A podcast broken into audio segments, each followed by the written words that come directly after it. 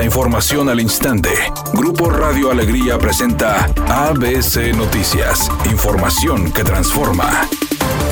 El gobernador del estado, Samuel García, informó que será en una reunión que sostendrá con autoridades de Conagua, donde definirán los montos de inversión del acueducto del Cuchillo 2, donde Agua y Drenaje de Monterrey pudiera cubrir la parte que correspondería a los municipios. Para luego vamos a hacer una comitiva, vienen los subdirectores de Conagua, vamos a estar de 12 a 2 viendo ya en específico todos los detalles del el Cuchillo. Y ahí es donde yo quiero preguntar porque el tema municipal, el viernes en una filmina venía 20% municipal. Y el lunes se cambió. El lunes se habló de que en lugar de 20% municipal, 20% agua y drenaje. Hoy lo que les puedo decir es que lo más probable es que sea 50 federación, 7500, 30 estado, cupón cero y 20 agua y drenaje. Eso es lo que el lunes se platicó, hoy se va a revisar. No sé si por error, no creo. Más bien creo que buscaron todas las fuentes posibles y luego al determinar que agua y drenaje tiene suficiente capacidad presupuestal, pues mejor irnos vía agua y Por otra parte, el mandatario estatal al indicar que tanto la industria como el sector agrícola han hecho sacrificios y aportado a la crisis del agua, reclamó que la ciudadanía no esté bajando el consumo de agua a los 14 mil litros por segundo que se requieren, resaltando que actualmente la zona metropolitana de Monterrey es el foco por la crisis del agua. Sin embargo,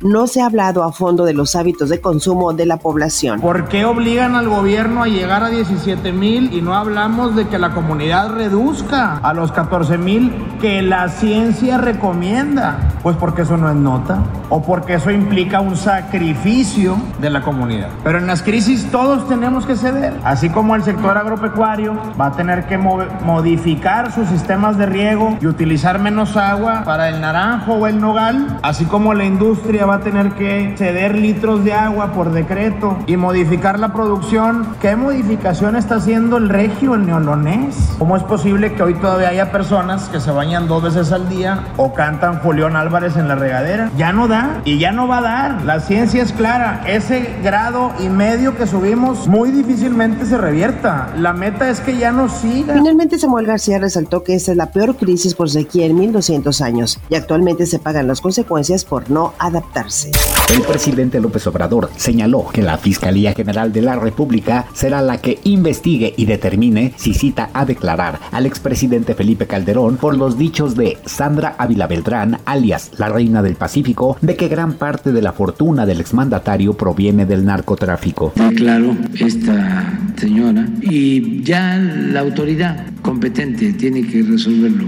Cabe señalar que la reina del Pacífico es sobrina del narcotraficante Miguel Ángel Félix Gallardo y estuvo detenida por lavar dinero del crimen organizado. Además es familiar de los hermanos Arellano Félix. Editorial ABC con Eduardo Garza. No basta que lleguen 500 militares extras a Nuevo León, que manden 400 más de la Guardia Nacional, porque cada uno anda por su lado, necesitan organizarse. Ya dijo el nuevo secretario de Seguridad Gerardo Palacios Pámanes, urge reorganizarse y tiene razón. Van 800 homicidios en lo que va del año. Palacios Pámanes lleva 15 días en el cargo y ocupa un golpe de timón y poner orden, estrategias nuevas y dar resultados. Porque eso de andar por la libre cada corporación, tanto federal, estatal y municipal, no abona nada a la seguridad de los ciudadanos. Al menos esa es mi opinión y nada más.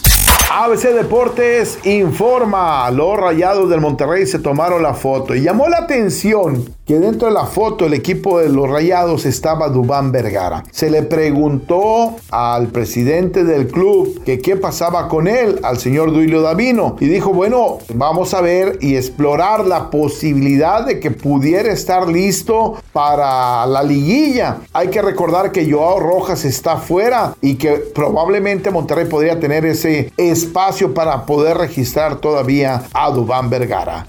La cantante Carol G sorprendió a propios y extraños, pues de la nada, sin avisar y sorpresivamente, compartió fotografías de su cambio de look. Adiós a su cabellera color azul. Aunque era de lo más icónica, la sustituyó por una cabellera pelirroja. De hecho, ahora le dicen la sirenita. Es un día con escasa nubosidad. Se espera una temperatura máxima de 38 grados, una mínima de 30. Para mañana jueves se pronostica un día con cielo parcialmente nublado. Una temperatura máxima de 38 grados, una mínima de 22. La actual en el centro de Monterrey, 31 grados. ABC Noticias, información que transforma.